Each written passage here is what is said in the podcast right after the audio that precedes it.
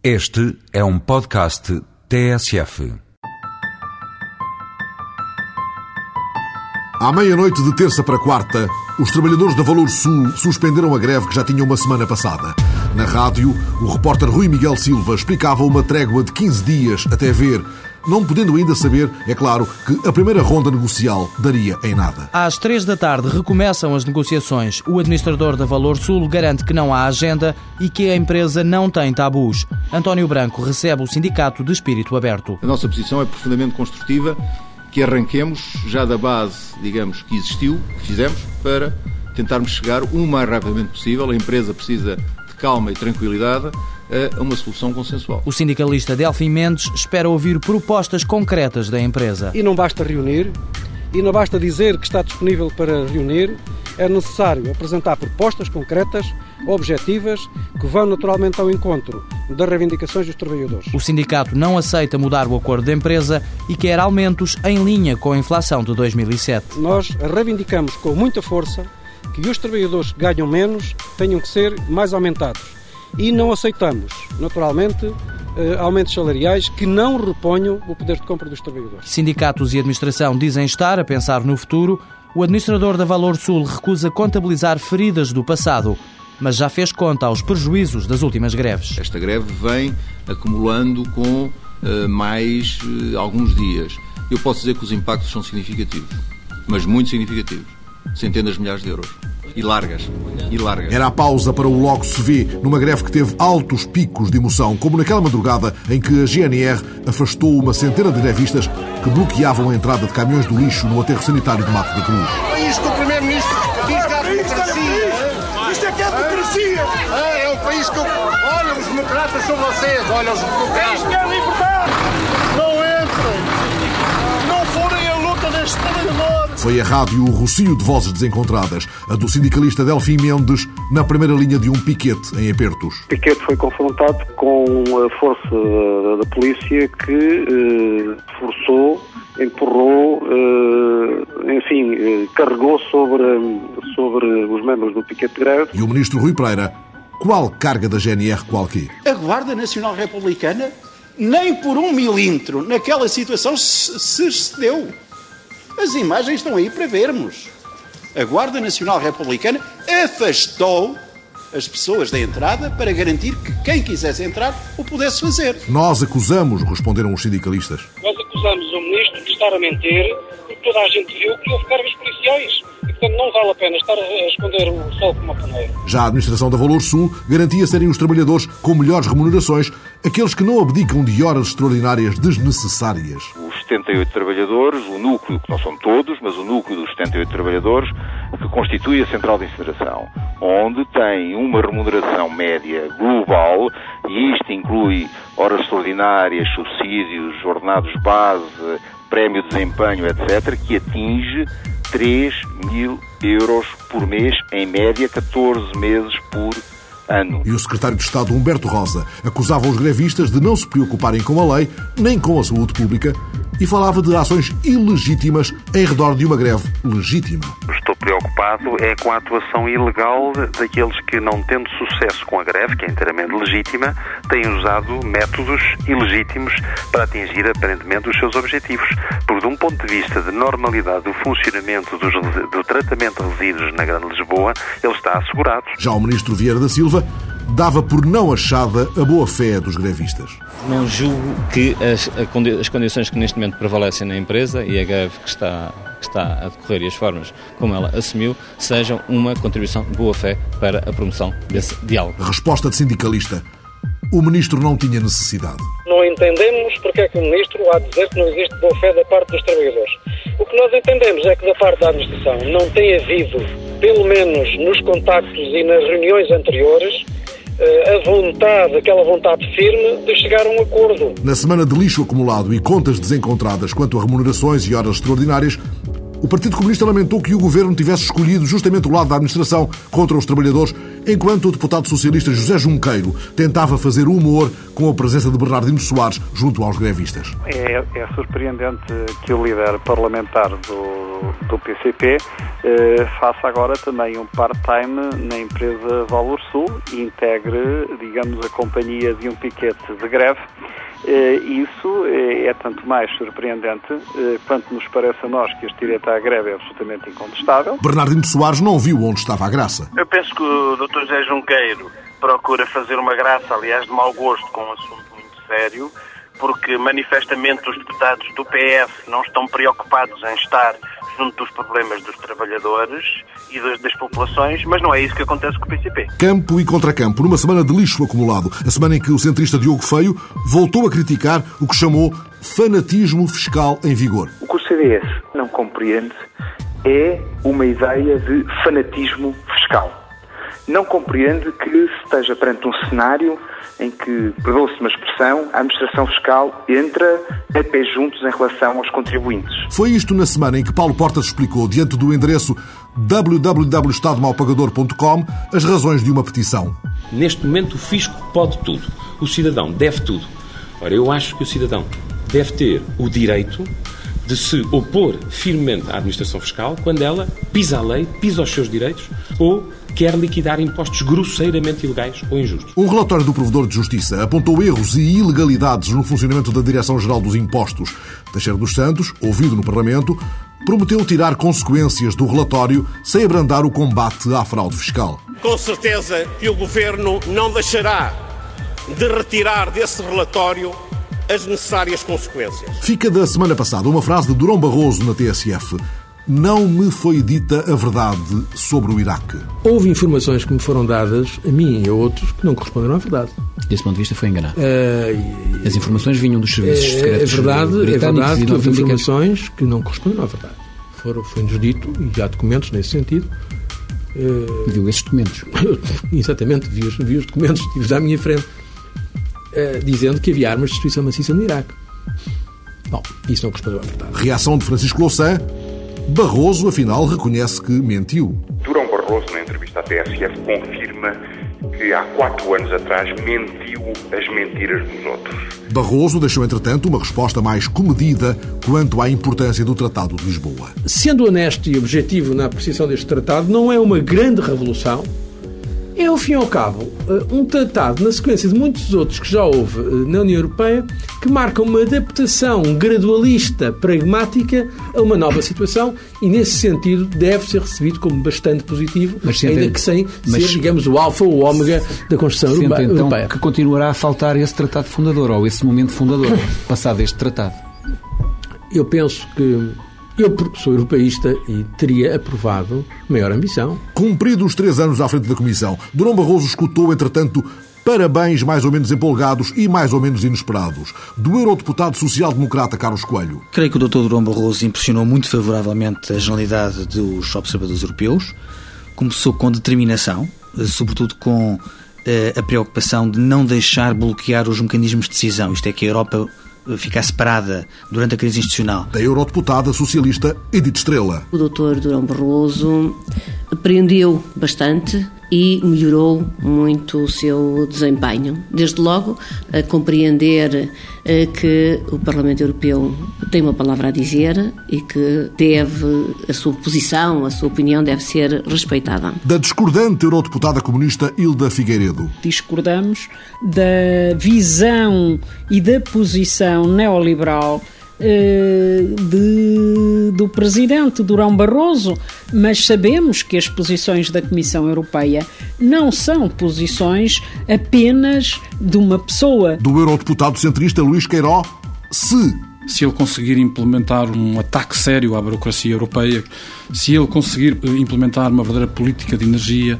se ele conseguir eh, criar um novo centro de atividade económica com a política marítima europeia, então poderemos considerar no fim, com certeza, o seu mandato um êxito. e com fraco sopro para fraca presidência, como interpretou o bloquista Miguel Portas. É uma comissão que é fraca nas suas disputas com outras instituições e muito em particular com o Conselho Europeu, com os governos. E uma presidência de costas voltadas para os cidadãos da Europa. E o vibrante muito bem de José Sócrates, que o quer ver por longos e felizes anos em Bruxelas. Não sabia, eh, foi-lhe dar os parabéns assim que estiver com ele. Eh, eu acho que o Dr. Durão Barroso tem conduzido muito bem o, eh, o seu trabalho na União Europeia e tem eh, conseguido vários sucessos, quer na área de energia, eh, quer eh, em todos os domínios onde a Comissão Europeia tem atuado. Tenho colaborado com ele de forma absolutamente impecável e hum, se faz três anos, oxalá mais anos venham. Gostava que ele fizesse um segundo mandato? Eu gostava, eu já disse isso, eu apoio para a Comissão e acho que isso é importante para o nosso país e se ele se decidir candidatar, terá o meu apoio. Foi isto na semana em que Sócrates disse em Lisboa a um Hugo Chaves só sorrisos Esteja usted como se estivesse em sua casa. Testemunhados pelo repórter Emílio Fernando, os brindes ao jantar deram gás à amizade. O encontro de amigos ficou marcado pela falha no microfone. Em sala cheia, na casa oficial do homem que preside a União Europeia, José Sócrates falou, mas foi como se estivesse calado, já que a sala não o ouviu. Apenas Hugo Chávez percebeu o cumprimento afetuoso do primeiro-ministro português. E logo na resposta, o presidente da Venezuela não se poupou na graça. Quanto tempo has hablado tu? Eh, cinco minutos. Depois da piada, com a óbvia ligação ao incidente com Juan Carlos, Hugo Chávez tratou de elogiar a comunidade portuguesa. Gallena, corazón contento. Entonces uno va que los portugueses siempre a comer, especialmente. Comunidad de trabajo, tú lo sabes, Sócrates. De mucho trabajo, de mucho afecto. Gente muy parecida a ustedes a nosotros. Hablamos bastante. Sonreímos fácil damos la mano con el corazón, con afecto sincero. Por eso yo te comentaba en Santiago, y siempre lo he dicho, a don Mario se lo decía en Caracas, las veces que me ha honrado con sus visitas y sus comentarios, sus reflexiones. Eu creio que temos uma deuda. Perante Sócrates, Chávez fez questão de sublinhar que deve muito aos portugueses, afinal, a comunidade ultrapassa o meio milhão de pessoas na Venezuela. Tanto afeto acabou por ser correspondido por José Sócrates, desta vez, já com o microfone a funcionar, quer dizer, meio a funcionar. Temos que é um povo irmão, porque vivem lá muitos dos nossos compatriotas. Partilhamos por isso uma história comum nos nas últimas décadas. E aqui estamos, o governo português aqui está, para poder construir com o povo venezuelano e com o governo venezuelano uma relação que esteja à altura dessa história. É isso que nos motiva e por isso, Sr. Presidente, lhe quero dizer mais uma vez a honra e a satisfação que temos em poder recebê-lo aqui no seu país, Portugal. Espero que considere como sendo a sua casa. Ao jantar, na chamada Sala das Pretas, Sócrates e Hugo Chávez acertaram posições sobre energia, petróleo e a comunidade portuguesa perante o olhar e o ouvido atentos de Mário Soares e alguns membros do governo e depois de servidos os medalhões de tamboril, o leite creme e a fruta. Fruta da época mais apetecida, o gás que há de chegar a Sines por barco, depois do negócio acordado entre a Galp e a empresa estatal venezuelana, justificando o entusiasmo de Manuel Pinho. Cada país deve procurar petróleo e gás o mais barato possível. Portugal deve ficar cada vez menos dependente das flutuações do preço do petróleo e do gás no dia a dia. De uma forma muito determinada, estamos a fazer acordos de médio prazo com grandes fornecedores de gás e de petróleo, de forma a garantir a nossa estabilidade no futuro. Outros entusiasmos da semana passada, o de João Lagos ao anunciar que o Rally Dakar volta a largar de Lisboa. Teremos Dakar a partir de Portugal, a partir de Lisboa, eh, mais de um ano. Um quarto ano, que será o quarto ano consecutivo, já em 2009. A notícia deixou feliz, muito feliz, o ministro Pedro Silva Pereira. É uma excelente notícia para Portugal, é uma excelente notícia também para Lisboa. O Sr. Presidente da Câmara Municipal de Lisboa já ganhou o dia com esta uh, notícia. Foi a semana passada com outras alegrias, na noite em que, mesmo empatando, Portugal alcançava um objetivo maior. Ronaldo, capitão feliz. O ambiente é fantástico. Só nós sabemos o que, quanto custou uh, estarmos apurados para, para o europeu. Penso que o grupo fantástico, estão, estão todos de parabéns. O Mister também está de parabéns porque voltou hoje e pelos vistos da sorte. E Sócrates, quando soube, façam de conta que isto é um cachecol. Infelizmente perdi o jogo, uh, não bebi champanhe porque soube apenas meia hora antes, mas fiquei muito contente. Fiquei muito contente e quero publicamente mandar um abraço a todos os jogadores, à seleção e ao treinador. Já Scolari, quando ainda se festejava no balneário, pediu um desconto de tempo para soltar fúrias acumuladas. Vocês, em vez de massacrar o treinador de Portugal, vocês têm que massacrar o treinador do outro lado. Primeiro, o que foi? Que disse que não fazia diferença comigo no banco. é falta de ética. Nenhum de vocês foi lá escrever isso aí. Nenhum defendeu. Nenhum, nenhum foi defender quando eu fui brigar por causa do, do gol em completo impedimento. Ninguém. Quer dizer, eu faço por Portugal aquilo que eu nunca fiz e quem sabe no meu país, no Brasil. Brigo mais por Portugal e quando chego aqui ainda recebo tudo que é, que é tipo de, de, de situação que não me desagrada. Ah, que mais que vocês querem? Contra a solução Alcochete, contra o que chama a asfixia de Alcochete, o designado grupo de Coimbra, integrando professores da Universidade como Manuel Porto, Vital Moreira, ou José Reis e ainda João Cravinho, Morteira Nabo, Fonseca Ferreira ou Henrique Neto, anunciou um seminário para o início de dezembro. Trata-se de sustentar as entretanto sublinhadas desvantagens de um aeroporto na margem sul, insistindo nos custos indiretos e no ordenamento do território. Contrariando o estudo da CIP, Henrique Neto pergunta por que é que se negligenciam fatores tão importantes como os fluxos a norte do Tejo. Uma das falácias do estudo da CIP é, é de que não leva em conta de que a grande maioria dos portugueses eh, e até dos estrangeiros que vêm a Portugal fazem-no para o norte do Tejo. Eh, e, portanto, o fluxo, o estudo do fluxo das pessoas ao novo aeroporto é um estudo absolutamente essencial. Uma segunda questão é o estudo do território. Como é evidente, se o aeroporto fosse construído na margem sul, teria que haver grande deslocalização de pessoas, custos acrescidos de construções, que não existe do lado de lá do Tejo. E Henrique Neto retoma com outra linguagem a tese da margem árida. É evidente que na OTA existem pessoas, existem cidades, existem localidades, existe comércio, eh, coisa que apoiam tudo isso para apoiar, é evidente, uh, uh, o novo aeroporto. Em Alcochete não lado, existe não existe isso? nada disso e, portanto, as pessoas que hoje vivem noutros pontos do país teriam que ir para lá viver, uma parte substancial, uns milhares de de pessoas, e isso afeta o território e tem implicações de vária ordem no território. Essa não... é a tese do deserto da margem sul, defendida não é pelo ministro tese, Mário Lima. não, a tese do deserto é uma coisa que, que, que a CIP tentou tornar ridícula, mas é evidente que uh, um aeroporto não se faz onde não estão as pessoas. Entrevistado pela revista Visão, o Procurador-Geral da República pôs vários pontos nos is. Ponto central, não aceita ser funcionário público, ou seja, não aceita depender do poder político. Pinto Monteiro considera que há sinais de que pode estar em perigo a autonomia do Ministério Público, mas aclara o sentido da entrevista, demarcando-se do título de capa, já que, como pretendeu esclarecer, não fez qualquer ameaça ao governo. O que eu quis chamar a atenção é para o facto de uma lei, porventura, que eu penso que não foi a intenção de quem a fez, porventura equiparasse os magistrados a funcionários públicos, seria uma lei inconstitucional, não poderia haver um Procurador-Geral da República considerado como funcionário público. Não é esse, não é isso que vem na Constituição, não é isso que corresponde a nada. Foi só isso que eu chamei a atenção, não, não fiz qualquer ameaça, não disse que batia à porta, isso são interpretações jornalísticas, digamos assim. Um efeito teve já a entrevista do Procurador-Geral da República. Augusto Santos Silva garantiu, em nome do Governo, que os magistrados não serão equiparados a funcionários públicos. Nem o Governo nem a Assembleia da República equiparam os magistrados judiciais a funcionários públicos, pela simples razão de que, se o quisessem, estariam a cometer uma inconstitucionalidade. Esta edição da semana passada começou a ser montada quando se esperava a votação na especialidade de um orçamento com muitos pontos de dúvida e em cima de uma abstenção singular, a abstenção de Manuel Alegre, face à proposta apresentada pelo Bloco de Esquerda de revogação da reestruturação da empresa Estradas de Portugal. Alegre, de acordo com a proposta do Bloco, por razões que remontam a Dom João II. Dom João II, quando, quando o pai morreu, queixando-se das finanças, disse deixaram-me só as estradas para passear. O que é que significava? Que as estradas eram públicas. As estradas eram do rei, que era o, que era o Estado, sempre foram, sempre foram públicas. E há, ali há uma diferença entre o decreto de 13 de novembro define a filosofia e depois os estatutos, não é? Há uma diferença.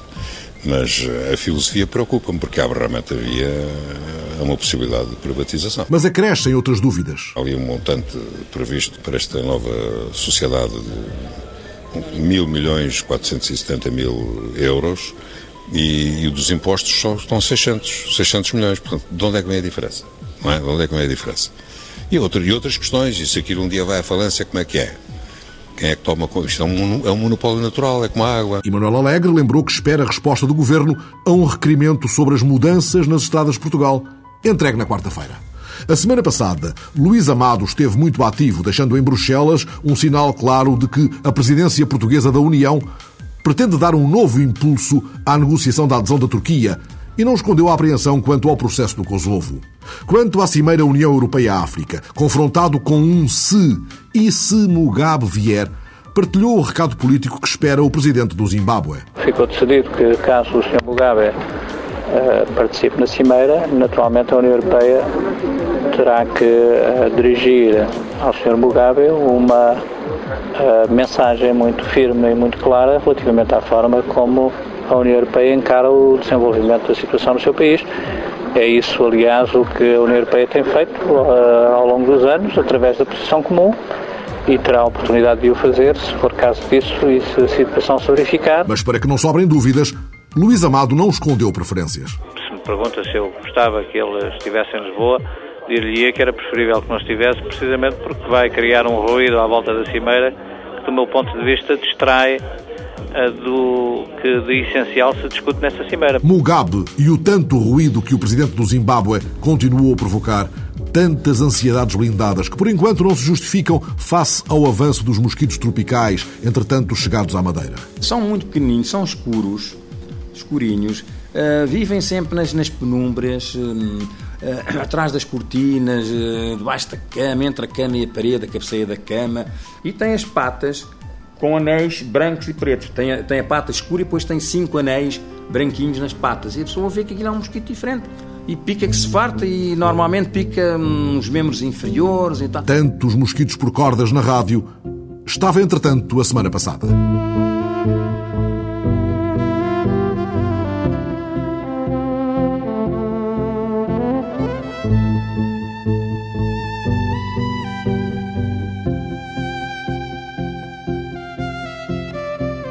A semana passada teve em alguns jornais breves referências a uma experiência singular que começa a ser referência a nível internacional. Em vigor há três anos, com resultados apreciáveis, o orçamento participativo da Junta de Freguesia de Carnide é um exemplo de que o envolvimento da população nas decisões que interessam a todos não tem de ser uma flor de estilo do discurso político.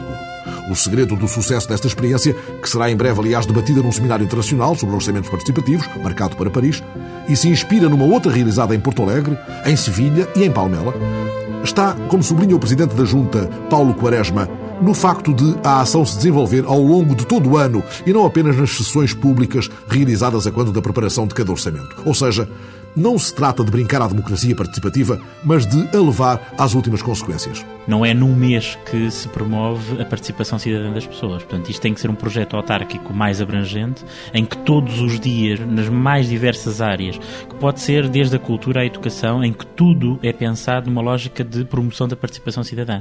Mas não desresponsabilizando a capacidade de decisão e a obrigação de decisão do autarca. Bem pelo contrário, porque a partir do momento em que o autarca sai do seu gabinete e vai olhos nos olhos conversar com as pessoas, pessoas, não pode alegar desconhecimento de causa, bem pelo contrário, e está quase a ser pressionado para assumir determinados compromissos de imediato com as pessoas quando é confrontado com um problema, que pode ser um buraco num passeio até algo como a ausência de equipamentos desportivos, por exemplo. E os problemas postos pelas pessoas, caso a caso, não são uma ninharia, não são apenas o um buraco na rua lá ao pé de casa. Não, ao início sim. Portanto, as pessoas começam com, e estes três anos provam-nos isso, as pessoas começam com muito olhando apenas para si, para a sua rua, para o seu problema. Mas a determinada altura, uh, com a conversa, conseguimos perceber que as pessoas começam a se preocupar com outras coisas mais abrangentes. Hoje, o que chega do orçamento participativo, por exemplo, para 2008, já são questões sociais mais de, de fundo, desde o acompanhamento a idosos até acabar, por exemplo, com os arrumadores de carros na zona envolvente ao Colombo. No mais recente boletim informativo da Junta, é referida a uma situação criada para evitar este exercício da cidadania na freguesia de Carnide. Paulo Quaresma concebeu e distribuiu notas de 95 euros, representando a quantia que cada morador teria para gastar se o orçamento fosse dividido por todos. E o que é que aconteceu? Ainda, por exemplo, esta semana, houve uma senhora, uma idosa, que nos enviou uma carta dizendo, porque nós brincamos e dizemos que o, o valor que as pessoas têm é de 95 euros. Essa pessoa, por exemplo, enviou-nos um cheque de 95 euros a dizer está aqui a minha participação. Temos pessoas que se disponibilizam para ajudar a resolver o problema do estacionamento de pondo uh, gravilha no chão. Temos, agora temos uma empresa que diz que no âmbito da sua responsabilidade social, que está disponível, pegando num, num dos problemas problemas detectados pela população, de o resolver. E a população envolve-se. Nós não criámos nesta dinâmica estruturas intermédias, promovemos isso sim, que, por exemplo, fossem constituídas associações de moradores. E neste momento nós temos na freguesia, e pensamos que isto estava em desuso, mas não está, temos na freguesia seis associações de moradores constituídas e vamos a caminho da sétima associação de moradores. Pretende-se erguer em Carnido um laboratório político? Paulo Quaresma responde Trata-se de realizar um exercício permanente de participação política. Há quem pense que este projeto põe em causa, por exemplo, os partidos políticos. Nada disso. Quer dizer, cada um tem o seu lugar. Com isto, não estamos, de forma alguma, a tirar o papel e importância a uma Assembleia de Freguesia que tem os seus eleitos, os seus representantes das forças políticas, e eles têm o seu espaço. Têm que perceber que não estão sozinhos na sociedade e que há pessoas que não querem estar organizadas. Agora, a sociedade não vive sem os partidos políticos. Eu faço parte de um partido político e esta dinâmica não tira peso aos partidos políticos, bem pelo contrário, os partidos políticos têm tem que se abrir a esta dinâmica, a esta forma de trabalhar e de estar. E esta dinâmica leva a que depois é preciso ouvir as pessoas e a seguir temos que prestar contas.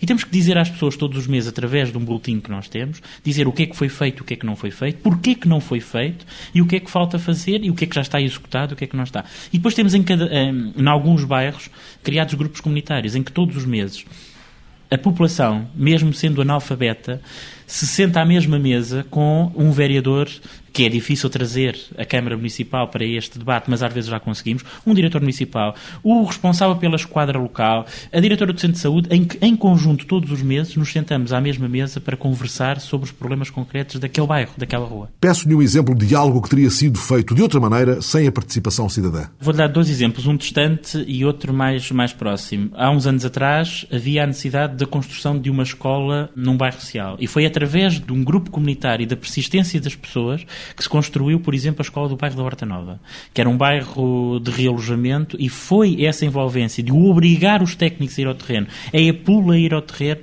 que se conseguiu construir essa escola que não estava previsto. Segundo, um processo exemplar que, infelizmente, neste momento parece estar parado. O projeto de requalificação do bairro Pato Cruz. Foi um projeto que ainda não foi nenhuma casa abaixo e todo o planeamento tem sido feito com a população, ao ponto de estar a discutir se o muro tem que ter 12 metros ou tem que ter 6 metros. Paulo Quaresma insiste num ponto. Quando se fala no déficit, é preciso dizer que as freguesias representam apenas 0,19% do orçamento do Estado, mas não representam apenas 0,19% do desenvolvimento e da criação de riqueza do país. Por isso, estes 95 euros, geridos localmente e ainda mais com a participação e envolvência das pessoas, de certeza que se multiplicam em muito mais. Ora, este exercício permite. A pessoa perceber quais são os meios, que são escassos, são 95, e perceber que sozinho não consegue resolver o problema. Ou seja, eu se quero construir um parque infantil, não é com os meus 95, e obviamente tenho que somar todos, a um conjunto alargado, e tomar uma decisão. Mas depois tenho que perceber que num ano não consigo fazer tudo. E portanto, se há dois parques infantis para construir, eu este ano tem que abdicar de algum. Só posso construir um. E, portanto, a população no seu conjunto tem que perceber que se calhar é o bairro do lado que este ano beneficia, mas há o compromisso que logo que este esteja construído, no ano seguinte será o outro. E esta experiência tem conduzido a um maior ou menor grau de participação em atos eleitorais, por exemplo? As taxas de participação nos atos eleitorais aumentaram. Nós hoje estamos 5 a 7% acima da média da cidade de Lisboa, já neste momento, e com um voto mais esclarecedor. Ou seja, as pessoas neste momento não votam apenas porque é aquele o seu partido sempre vão votar, conseguem, em atos eleitorais, de um momento para o outro, fazer a distinção. Nós usamos, por exemplo, o boletim, que também não é hábito, o boletim oficial da Junta de Freguesia, onde colocamos, por exemplo, todos os cabeças de lista que concorrem à Junta de Freguesia. Não apenas o, o que estão neste momento na situação, mas também os da oposição. Por exemplo, em 2005, só para ter uma ideia, falando em, em, partidos, para as eleições legislativas, o Partido Socialista teve aqui 45%, a CDU teve 9%. Quando chegámos eh, seis meses depois para as eleições autárquicas, a CDU consegue aqui 35%, o Partido Socialista consegue 24%, e no mesmo dia em que as pessoas estavam a votar para a Junta de Freguesia, a CDU consegue 35% para a Freguesia e para a Câmara Municipal de Lisboa consegue 9%. Portanto, as pessoas conseguem aqui fazer uma distinção entre 3 mil pessoas que votaram num projeto para a freguesia, 1.750 tiveram uma intenção de voto diferente para a Câmara Municipal. Portanto, isto prova que mesmo na cidade de Lisboa as pessoas conseguem estar esclarecidas em relação ao voto e conseguem fazer a distinção daquilo que realmente querem no momento exato. Aqui chegados, como sente que as outras juntas de freguesia reagem a esta experiência pioneira da Junta de Carnide? Se o desenvolvimento do país foi feito, deve-se ao poder local. E deve sobretudo ao envolvimento dos presidentes de junta, presidentes de Câmara por este país fora. Só que quando se ouve falar neste tipo de experiências, o que se sente muito é ai como o poder está em causa. Ai que uh, querem pôr em causa a legitimidade do voto e a legitimidade eh, do presidente de junta. Não é nada disso. Portanto, e o que eu sinto é que às vezes há alguma resistência de alguns presidentes de junta a dizer agora vamos voltar a, a pedir opinião para tudo ao povo. Pois, mas foi o povo que nos escolheu e nós temos que estar ao serviço do povo. E como eu disse há pouco, esta forma de trabalhar até explica melhor às pessoas quais são as competências de cada um. Portanto, as pessoas sabem quais são as competências da Junta de Freguesia, da Assembleia de Freguesia. Agora, eu a partir do momento em que ganhei as eleições não me tornei iluminado e devo permanentemente ouvir a opinião das pessoas. Dizem eu quero isto e de imediato têm isto. Não. É um processo de consulta, de ouvir e de aferir melhor aquilo que são as necessidades. Portanto, ainda há aqui algum trabalho a fazer. Nós integramos uma, uma rede que tem, sobretudo, grande a mãe de todo este processo é, efetivamente, a Câmara Municipal de Palmela, Presidente Ana Vicente, e a partir daqui estamos a tentar fazer um trabalho no sentido de alargar isto a outras experiências. Em colaboração com Palmela, com São Brás de Portel e com a Associação Indoloco, estamos a preparar uma candidatura para o próximo ano, em 2008, no sentido de realizar várias ações de formação, workshops, uma página da net, sobre esta dinâmica de orçamento participativo e de participação cidadã. Nós sabemos que isto não há um modelo único. Portanto, cada comunidade deve encontrar o seu caminho. Um caminho que é o da participação cidadã. Uma pedagogia política que chega às escolas, onde as crianças escrevem ou desenham cartas de desejos, dando o seu contributo para uma reflexão em conjunto, porque em conjunto eleitos e eleitores estão metidos num grande 31. Os 31 problemas anotados no Boletim Informativo de novembro à espera de solução. O estacionamento caótico junto ao metro de Carnide, o que fazer com a antiga creche, as zonas envolventes aos jardins de infância, a requalificação do bairro Padre Cruz, a piscina prometida à Carnide em 2002 por um presidente da Câmara que deixou de o ser, enfim, as tantas contas que é preciso pedir, porque a junta do orçamento participativo tem a legitimidade reforçada de quem tem como ponto de honra prestar contas. A semana passada, o realizador de cinema David Lynch esteve cinco horas em Portugal para falar de meditação transcendental. Praticante há muitos anos daquilo a que chamou uma claridade doce e elétrica que traz ondas de felicidade, David Lynch anda em digressão mundial por uma ideia. E essa ideia é a bandeira da fundação que ele próprio criou há dois anos, a bandeira que hasteou num descampado em Bicesse. Ali de erguer, porventura, um dia, em breve, uma escola sob a égide do país global da paz mundial. Projeto que não se confunde com uma religião. Ele anima o pensamento de Emanuel Cerveira Pinto, da Associação Portuguesa para o Avanço da Ciência e da Inteligência Criativa, com quem a repórter Maria Miguel Cabo iniciou uma conversa justamente a partir da foto do autor de Veludo Azul num jornal português, a semana passada. Estou a ver aqui a fotografia, isto é uma, uma incursão que fizemos lá no nosso terreno, no Estoril, onde tencionamos construir uma escola a ideia é fazer uma, um ensino baseado na consciência, educação baseada na consciência. Com o terreno no Estoril, a Organização da Meditação Transcendental espera o investimento de particulares e do governo português. O objetivo, além da criação de uma universidade totalmente destinada à meditação, é introduzir nas escolas públicas e privadas a disciplina Ciência da Inteligência Criativa. Emanuel Cerveira Pinto, representante do movimento em Portugal, considera que a aposta neste projeto pode fazer a diferença na educação. A nossa educação ocidental baseia-se no conhecimento de coisas, não é? E, portanto, é um acrescentar de coisas que nós vamos conhecendo, do mundo objetivo, do mundo relativo. A meditação transcendental proporciona o conhecimento do conhecedor, ou seja, o conhecimento de quem conhece. No fundo, aquela máxima socrática de conhece-te a ti próprio, quanto mais nós conhecemos da realidade objetiva, mais aumenta o campo do desconhecido, aquilo que nós também desconhecemos. Então, a forma de nós abarcarmos o conhecimento da totalidade da realidade é começarmos por nos conhecermos a nós próprios. Ao conhecermos a nossa própria realidade transcendental, estamos também a conhecer tudo o resto. O que é a nossa realidade transcendental? É aquilo que você é. Antes de, de falar, antes de pensar, você é uma pessoa, nós somos uma pessoa, não é? Somos um ser. Portanto, nós, ao meditarmos, o que fazemos é entrar em contato com essa consciência. É um pouco como o jardineiro, que quando tem um problema na árvore, na flor, ou na folha, ou no fruto, não vai lá diretamente à folha ou à flor tentar resolver o problema. técnica dele é tratar do problema no nível da raiz, regar a raiz. ok? Portanto, isto é uma comparação para dar uma ideia de como é que funciona a meditação. Nós, quando meditamos, também vamos regar a nossa própria raiz e vamos começar por nos melhorar a nós próprios. Então começamos a ter um bocadinho menos de stress, um bocadinho, a estar um pouco mais calmos, a termos uma maior capacidade para perceber tudo aquilo que se passa à nossa volta, na altura da, da internet, das idas à lua, etc., em que as pessoas estão a ganhar uma consciência cósmica, deixaram de ter a consciência só do seu local e neste momento ganharam a consciência do globo.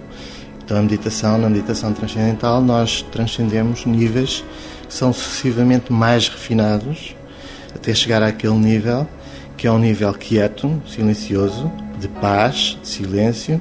Que técnicas é que são usadas nesse processo de autoconhecimento? 20 minutos. Meditamos 20 minutos de manhã e 20 minutos à tarde.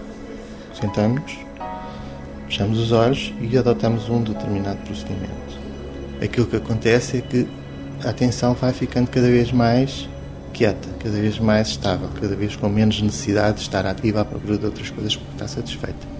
Quando nós saímos cá para fora, o que vamos trazer é um pouco dessa experiência que tivemos durante aquele tempo para o campo da atividade. Estamos mais calmos, por um lado, por outro lado, estamos mais alertas, temos maior capacidade de concentração, a nível do funcionamento da mente, como da saúde, como do comportamento, etc.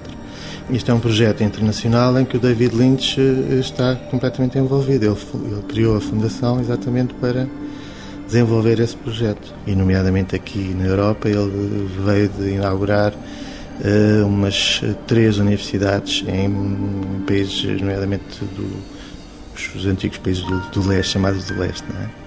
Portanto, é um, é um, processo em que ele se empenhou absolutamente. Ele está neste momento completamente empenhado, mas não só na criação de escolas novas, como em facultar bolsas para os alunos das escolas públicas, eh, das chamadas inner cities dos Estados Unidos, até daquelas escolas com mais problemas de, de stress e de violência, etc de maneira que possa ser lá ensinada a meditação e criada essa, essa dinâmica da educação baseada na, na, consciência. Com projetos específicos para a educação e para as empresas, a meditação transcendental nasceu na Índia nos anos 50 pela mão de Maharishi Mahesh Yogi. Passou pelo Canadá, pelos Estados Unidos. Hoje é a técnica de relaxamento mental mais estudada em todo o mundo. Foi na esteira deste fenómeno que surgiu o Governo Global da Paz Mundial, sediado na Holanda. Tem como objetivo dar assistência aos aos países e aos governos na criação de grupos de meditantes que praticam meditação para a eliminação do stress a nível da consciência coletiva, como seja, por exemplo, polícias, eh, exército, corpos que já existem, que funcionam em, em grandes números, que são pagos pelos contribuintes, que desempenham determinadas funções e que podem beneficiar da prática coletiva da meditação transcendental. Aquilo que a investigação científica mostra é que quando um grupo, não é preciso ser muito grande, eh, pratica a meditação e as técnicas avançadas em conjunto, isto tem uma, uma irradiação de harmonia por toda a sociedade.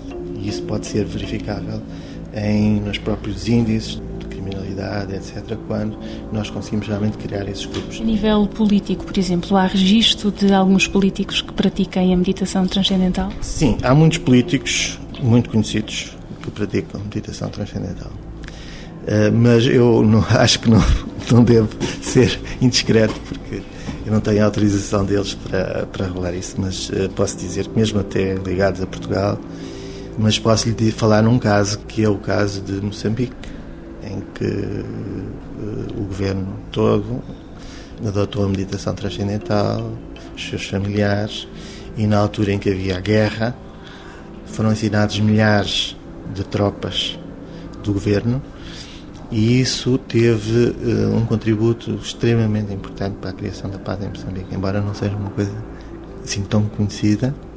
O próprio Joaquim Chissano fala nisso que eh, a introdução da meditação transcendental desta forma, de forma massiva, tanto a nível dos centros de poder, como das tropas, como de, da sociedade em geral, teve uma importância fundamental para a criação dessas condições. Mas isto é um exemplo só.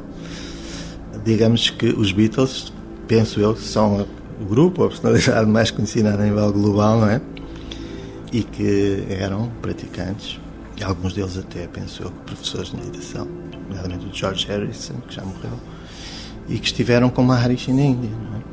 E isso foi público e eles assumiram isso publicamente, até do ponto de vista criativo, etc. Há músicas que estão, de John Lennon, por exemplo, indissociavelmente ligadas à experiência com meditação transcendental, mas uh, há muita outra gente que não que pratica, mas não tem, não, não, não quero estar agora a falar nisso. Não. Da cultura à educação, passando pelo trabalho, pela saúde, pela ciência, a meditação transcendental pede 40 minutos por dia de paz interior para que todos os dias a paz no mundo seja cada vez menos uma utopia.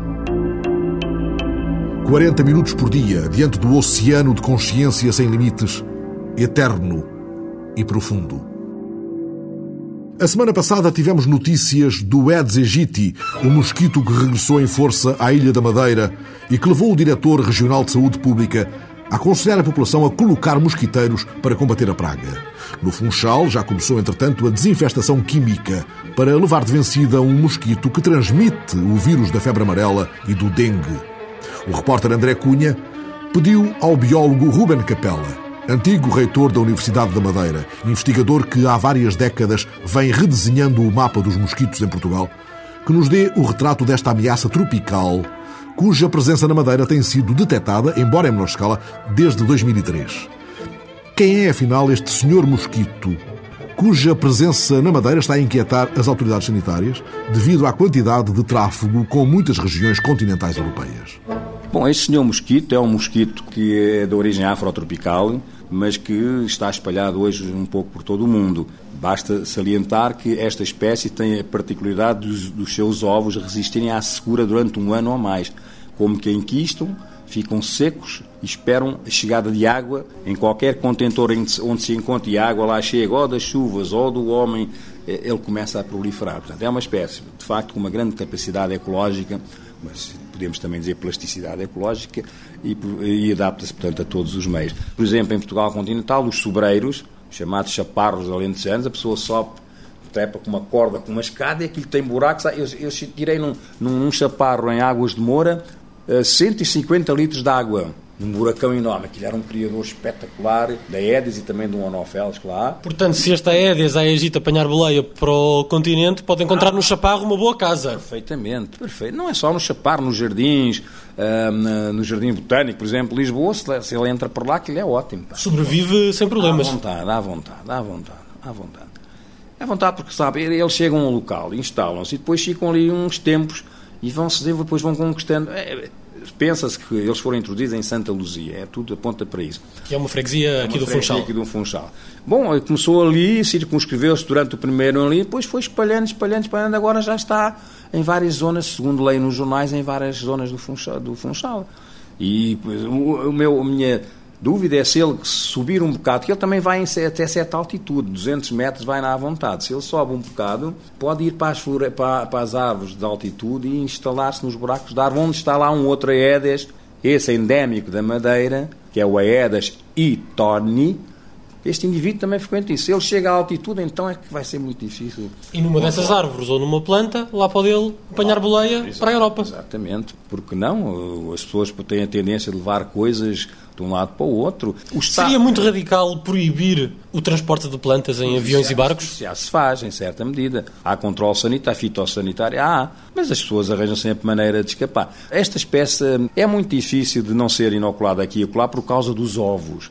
São os ovos. Porque o, o senhor pode levar numa planta de 300 ou 400 ovos junto à raiz do cal, põe ali encostados ali todos todos sequinhos ali numa zona de, de umidade ou de segura completa. Pode levar num pneu, pode levar em qualquer utensílio assim ornamental que vão os ovos lá.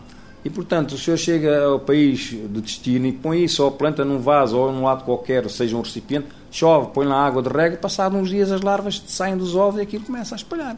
É muito fácil. Os bioterroristas, por exemplo, não sei se há isso cá no planeta, se calhar já há. Ah, eu sei que é que não se calhar. Pode, um indivíduo também pode ser hum, malévolo e inocular esta espécie em todo o mundo. Eu, por exemplo, se fosse um indivíduo louco, pegava aqui no, em mil ou dois mil ovos e ia a um sítio qualquer onde não haja o Aedes aegypti e haja condições ecológicas. Chego lá, pá, discretamente com a minha máfia, turistas, e põe numa coisa d'água, tá, tá, uns, ih, tem um mosquito novo aqui, tá, tá, tá.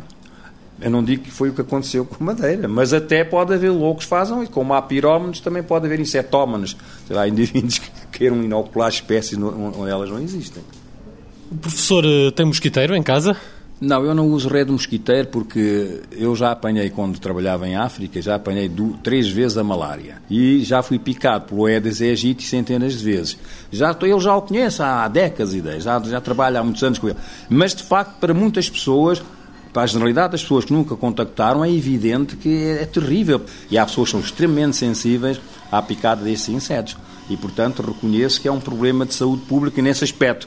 Não é problema de saúde pública, felizmente, no aspecto da transmissão da doença que eles podem transmitir. Ainda não é? Ainda não é. Esperamos que não seja, na medida em que as autoridades sanitárias da Região Autónoma da Madeira estão a exercer, de facto, o controle possível, penso eu, de acordo com as normas internacionais, penso eu, da Organização Mundial de Saúde, até porque estão a trabalhar com o Instituto de Medicina Tropical, que é um organismo de reconhecido mérito internacional. Eu penso que isto está a ser feito e que não vai haver problema nenhum, mas há sempre um mas. E que fronteiras é que se podem uh, criar, que muros é que se podem uh, construir? Acha que esse trabalho de vigilância tem sido feito em Portugal continental e noutros portos ou aeroportos da Europa pela, pelas informações que tem, por aquilo que vai conhecendo pelos seus colegas? Eu penso que não é assim, sabe? Atua-se ocasionalmente. Quando as coisas acontecem, a gente só se lembra de Santa Bárbara quando faz trovões, diz o povo, e é verdade. Quando acontece, faz monitoração, aparece dinheiro para tudo.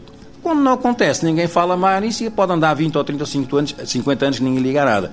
Portanto, monitorizações, monitorizações permanentes, eficazes, com o pessoal preparado para o, para o facto não conheço. O alerta do professor catedrático Ruben Capella, antigo reitor da Universidade da Madeira, biólogo que há três décadas redesenha o mapa dos mosquitos em Portugal. Um alerta justificado pela praga de Aedes aegypti, que vai inquietando as autoridades sanitárias do Funchal e que teve eco na imprensa e nas instituições de investigação científica. Corremos o mosquiteiro na Casa da Rádio, Alexandrina Guerreiro, Maria Miguel Cabo, André Cunha e Fernando Alves, a semana passada.